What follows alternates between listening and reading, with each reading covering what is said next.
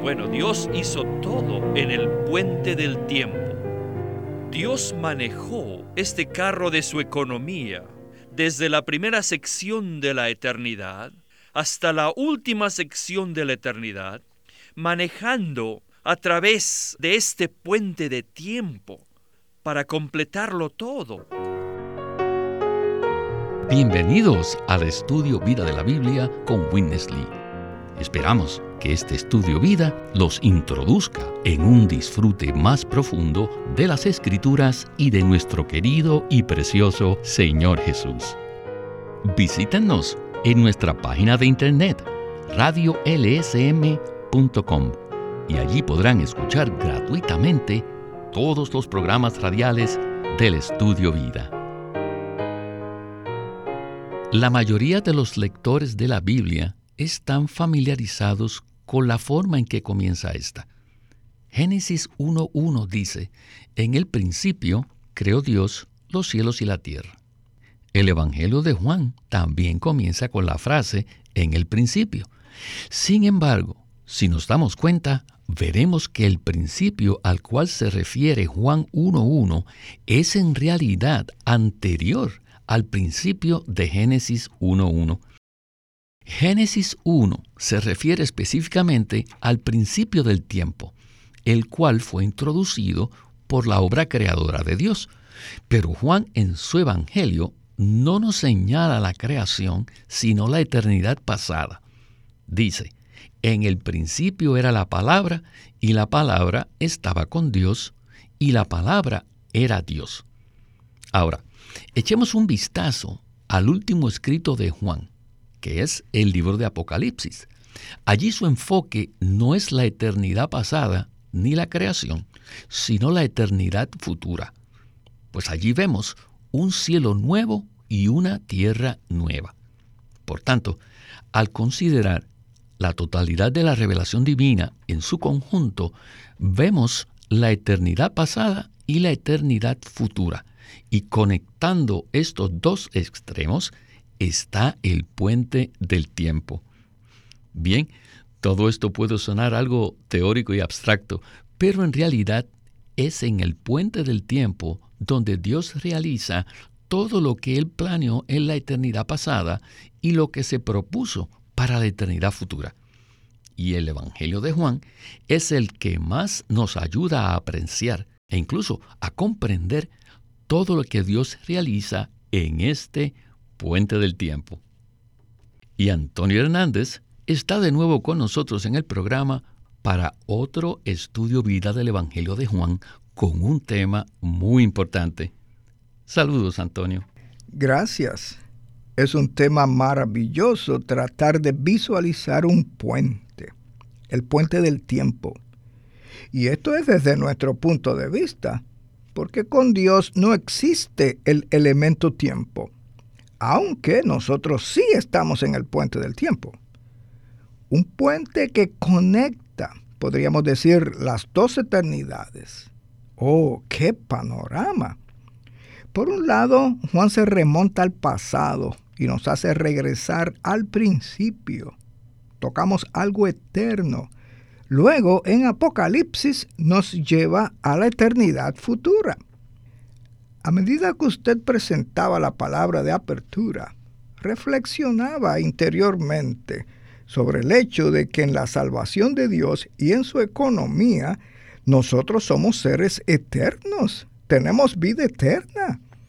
Estamos involucrados en algo que, aunque nuestra experiencia ahora es temporal, y quiero decir con esto no provisional, sino temporal, habrá un resultado eterno de esto. Y cuando estemos en ese resultado eterno o consumación, no habrá pecado, no habrá muerte. Es decir, estaremos eternamente con Dios en su morada, la cual Él produce conforme a su economía. Y luego, para apreciar en un capítulo como el capítulo 1 de Juan, vemos que hay un proceso temporal. De nuevo, no estoy refiriéndome a que es algo ah, provisional, sino que es temporal, en el tiempo. un proceso en el tiempo a través del cual Dios cumple por la eternidad lo que estaba en su corazón desde la eternidad. Y considerar el tiempo y el puente del tiempo desde la perspectiva de la eternidad. Esto lo encuentro emocionante, también inspirador y alentador. Esto le da tanto sentido y significado al tiempo que Dios ha dispuesto para nosotros. Que nuestro Dios, quien habita en la eternidad, se mueve y opera en el tiempo, en un puente que prosigue hacia una meta gloriosa. Y este mensaje en particular que estamos presentando en coordinación con el ministerio de la palabra del hermano Lee, nos ayuda a apreciar los principales acontecimientos en el puente del tiempo. Hoy estamos en el puente del tiempo, pero este puente nos llevará a la eternidad. Estupendo, Antonio. Tengo que compartir su perspectiva. Me encanta este panorama y esta manera de encapsular los dos extremos de la eternidad con la realización del propósito de Dios también presentado en este puente del tiempo. Creo que nuestros radioescuchas van a disfrutar de un estudio vida verdaderamente inspirador. Bueno, quisiera leer ahora un versículo que mencionamos en nuestro programa anterior. Este versículo nos da un interesante vistazo acerca de la actividad que se realiza en el puente del tiempo y está en Zacarías 12.1. Dice lo siguiente, Así declara Jehová que extiende los cielos, pone los cimientos de la tierra y forma el espíritu del hombre dentro de él. Con este versículo y el trasfondo, escuchemos a Witness Lee y el estudio Vida de Juan. Adelante. Hoy aún tenemos otro mensaje del capítulo 1. En cierto sentido, este mensaje es un repaso de lo que ya hemos visto, pero tiene diferentes aspectos. En la eternidad pasada, Dios solo tenía divinidad. Él no tenía la humanidad. Él solo tenía divinidad. Pero en la eternidad futura, lo más importante de él no será que es el Hijo de Dios, sino que es el Hijo del hombre. Si Él no es el Hijo de Dios, Él nunca podría ser vida para nosotros. Si Él no es el Hijo del hombre, Él no podría ser la esencia para el edificio de Dios. Él es el Hijo de Dios para impartirse a nosotros como nuestra vida y Él es el Hijo del hombre para ser la esencia misma de la edificación de la casa de Dios. En la eternidad pasada no había humanidad, así que no había morada para Dios. Pero en la eternidad futura habrá humanidad, así que allí habrá la morada de Dios. La humanidad es la morada de Dios. Bueno, esto no es algo que ocurre de la noche a la mañana. En medio de estas dos secciones de la eternidad hay un puente de tiempo. Este puente de tiempo es largo. En la eternidad pasada, lo único que Dios hizo fue planificar, tener un propósito, y en la eternidad futura Él tampoco hará nada, porque para ese tiempo todo estará terminado. Lo único que Dios hará allí es solamente disfrutar. Y nos preguntamos, ¿Y cuándo y dónde hizo todo? Bueno, Dios hizo todo en el puente del tiempo. Dios manejó este carro de su economía desde la primera sección de la eternidad hasta la última sección de la eternidad, manejando a través de este puente de tiempo para completarlo todo. ¿Y qué es lo que Dios logró en este puente del tiempo? Dios completó cinco cosas en este puente. Lo primero fue la creación. En el principio era el verbo, y el verbo estaba con Dios, y el verbo era Dios. Él estaba en el principio con Dios. Después, ¿qué dice? Que todas las cosas por medio de Él llegaron a existir. Les digo, esto es la creación. La creación es llamar lo que no existe a la existencia, lo que no es como si fuera. ¿Con qué propósito? El propósito es de recibir a Dios como vida. La creación es para producir un recipiente, para ser un receptáculo para Dios. Quiero verificar esto con ustedes. Ustedes tienen los cielos, la tierra, y también en la creación tenemos al hombre, y muchos billones de billones de cosas, ¿no es verdad? De todas estas cosas, ¿cuál es la más importante para Dios? Déjenme decirle que no hay nada más importante para Dios que usted. Sí, usted es lo más importante. Antonio, qué cuadro tan maravilloso se nos presenta aquí. Este cuadro de Dios que conduce en el puente del tiempo para lograr todas estas cosas para su propósito es maravilloso. Pero volviendo al inicio de la porción, él dijo algo que me llamó mucho la atención. En la eternidad pasada solo estaba Dios y no había humanidad, pero en la eternidad futura algo ha sido añadido allí. Toda actividad ha concluido porque el tiempo ha terminado. Sin embargo, el elemento de la humanidad ha sido añadido por toda la eternidad futura. Y esto es increíblemente significativo. ¿No es así? Es muy cierto. Pero necesitamos saber por qué es tan significativo. Es porque la meta de Dios es el edificio, el cual no es un edificio literal, no es físico o material. La meta de Dios, tal como se reveló en el sueño a Jacob en Génesis 28, consiste en tener un edificio espiritual que lo incluya a Él mismo, el Dios triuno, junto con su elegido, que es el pueblo creado, redimido, regenerado y transformado. Sin la humanidad no habría morada para Dios. En la eternidad pasada existía Dios, el yo soy, el Dios triuno que existe en sí mismo y que existe para siempre. Y podríamos decir que Dios estaba activo interiormente en planificar, en proponer, en conocer de antemano, en predestinar, en elegir. Y debido a todo lo que estaba en su interior, lo cual llegó a ser su propósito corporificado en su voluntad, Él creó todas las cosas, según lo afirma Apocalipsis 4:11.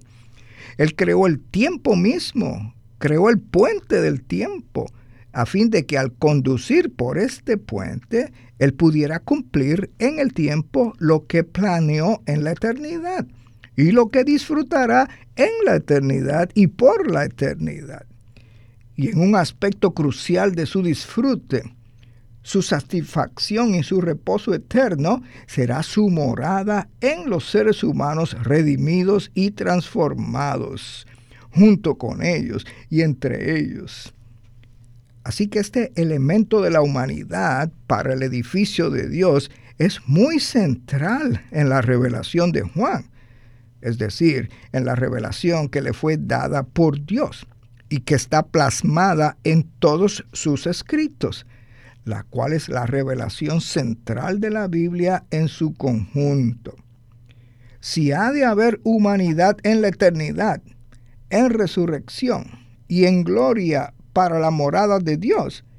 Entonces la humanidad tenía que existir por medio de la creación.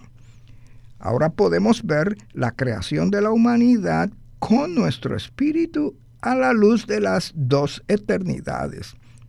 Y ahora nos damos cuenta de que en el puente del tiempo necesitamos ejercitar este órgano crucial creado por Dios que es nuestro espíritu, para contactar a Dios, recibir a Dios y contener a Dios.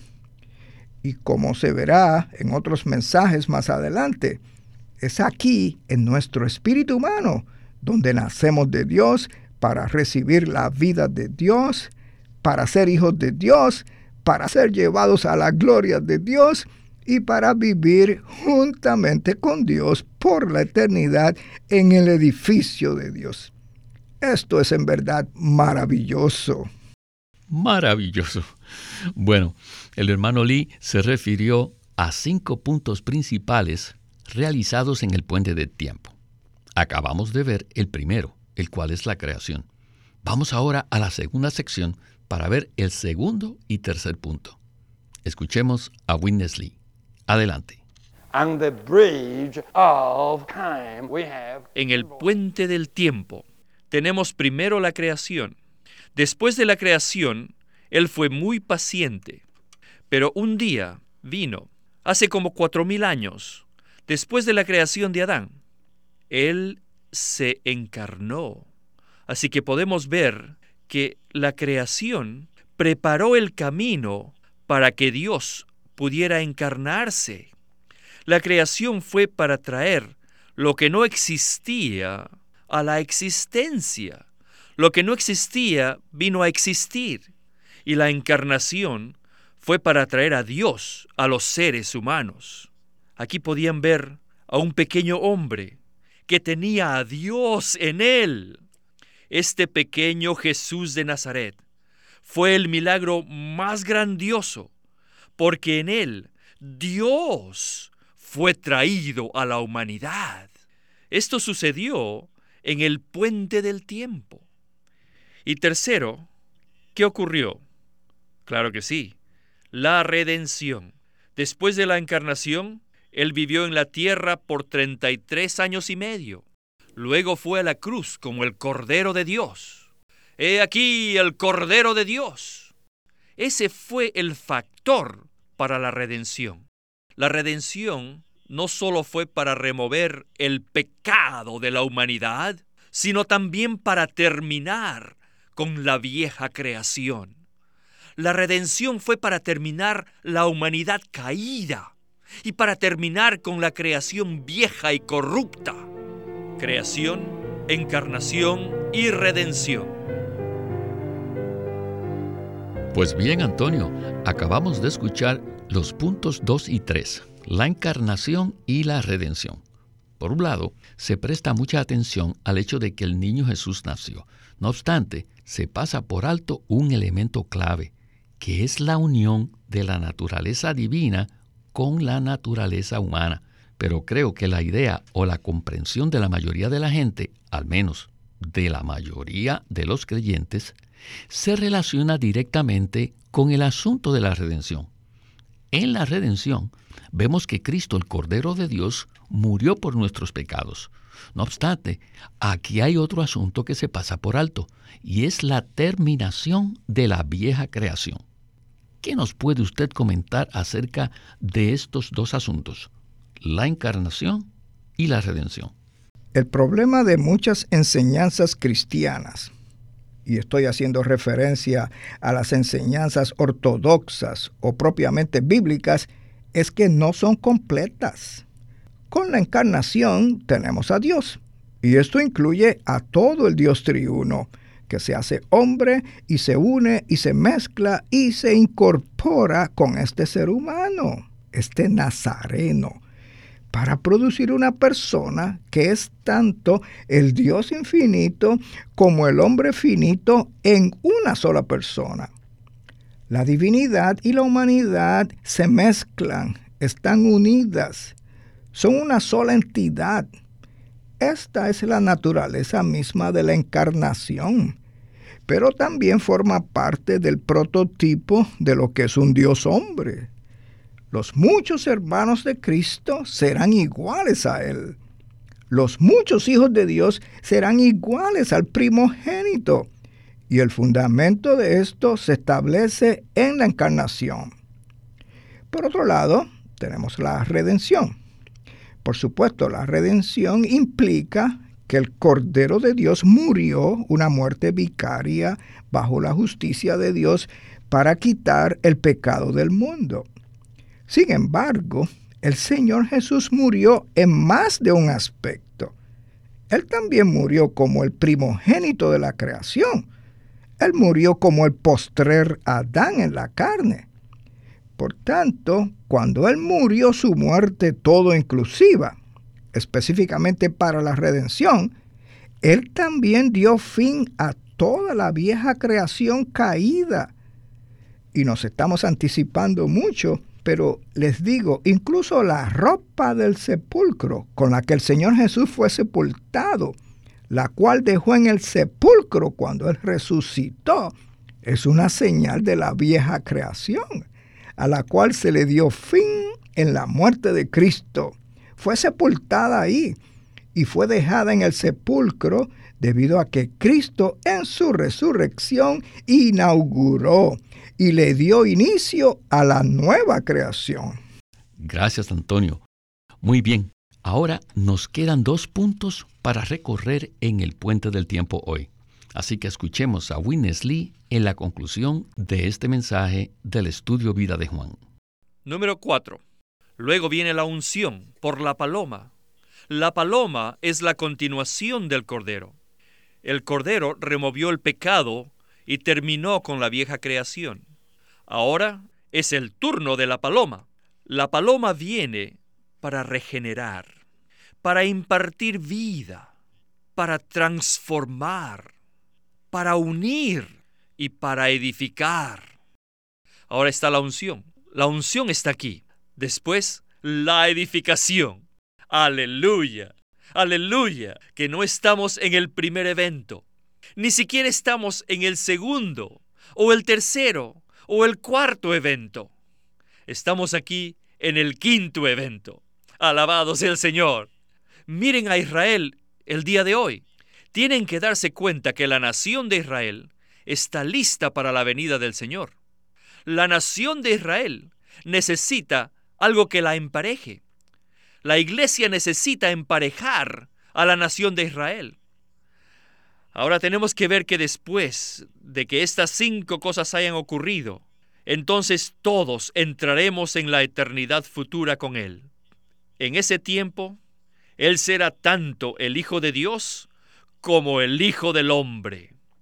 El Hijo de Dios es vida para nosotros y el Hijo del Hombre es la morada de Dios. Y estaremos unidos con Él, aún más mezclados con Él, y seremos uno con Él. Y allí disfrutaremos nuestra eternidad con Él por los siglos de los siglos. Antonio he quedado con un profundo aprecio tanto por el orden de estos cinco aspectos como por el vínculo con estos dos últimos puntos en particular. La unción, que es la obra transformadora del Espíritu, y la edificación. Están absolutamente conectados, ¿no es así?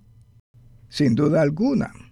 Gran parte de la teología y la creencia de queridos hermanos y hermanas en el Señor va desde la redención hasta la eternidad. Quizás dicen, somos salvos, nuestros pecados son perdonados, ahora podemos estar seguros de que cuando fallezcamos, iremos al cielo y estaremos allí con el Señor. Pero debemos recordar que el puente del tiempo en el que Dios está conduciendo, por así decirlo, está cumpliendo el propósito eterno de Dios el cual consiste en obtener un edificio producido por la mezcla de la divinidad y la humanidad. Y esto primero en Cristo y luego en todos los creyentes de Cristo. Así que si solo nos detenemos con el hecho de que se le dio fin a la vieja creación y con nuestra redención, entonces seremos simplemente criaturas redimidas. Sin embargo, necesitamos que el Espíritu, como la paloma, nos imparta vida para que tengamos vida eterna, la vida de Dios. Necesitamos que el Espíritu nos transforme para ser piedras, tal como Pedro en Juan 1.42. Y estas piedras son para el edificio de Dios. Y el edificio es la expresión corporativa de Dios es la morada mutua de Dios y sus redimidos. Esta secuencia es maravillosa. Por eso podemos decir con mucha justificación que el capítulo 1 del Evangelio de Juan es un extracto de toda la Biblia. Gracias al Señor, Juan nos presenta una visión de los cinco asuntos cruciales en el puente del tiempo. Y no vamos a saltar ni a detenernos en el tercero, aunque atesoramos el tercer punto, es decir, la redención. El tercer punto sienta las bases para el cuarto punto, el cual es el espíritu que nos regenera y nos transforma. Y el cuarto asunto es para el quinto, el cual es el edificio de Dios. Cuando el edificio sea consumado en el puente del tiempo, entonces, por supuesto, vendrá la era del reino Dios estará listo y nosotros estaremos preparados para entrar en la eternidad a fin de morar juntamente con Dios en esta morada mutua. Entonces, lo que Dios planeó en la eternidad pasada, lo que Él está realizando en el puente del tiempo, permanecerá eternamente para su deleite y satisfacción y también para la nuestra. Eso va a permanecer en el cielo nuevo y la tierra nueva. Este es el Evangelio de Juan. Hay algo en lo más profundo de nuestro ser, en nuestro espíritu, que Dios creó, que simplemente responde a esta palabra. ¿No es así? Es muy cierto. Es simplemente la naturaleza de este libro y nuestro espíritu responde, se fortalece y se nutre cuando tocamos la realidad en el Evangelio de Juan. Amén, Antonio. Muchas gracias por acompañarnos en el estudio Vida de la Biblia con Winnesley. Gracias. Es un gozo estar en el programa. Este es Víctor Molina haciendo la voz de Chris Wilde. Antonio Hernández, la de Ron Cangas y Walter Ortiz la de Winnesley. Queremos animarlos a que visiten nuestra página de internet libroslsm.com. Allí encontrarán los libros del Ministerio de Watchman Nee y Winnesley. Una vez más, libroslsm.com. O llámenos a nuestro teléfono gratuito 1 800 810 1149. Además, si desean, pueden comunicarse con nosotros enviándonos un correo electrónico a estudiovida.lsm.org.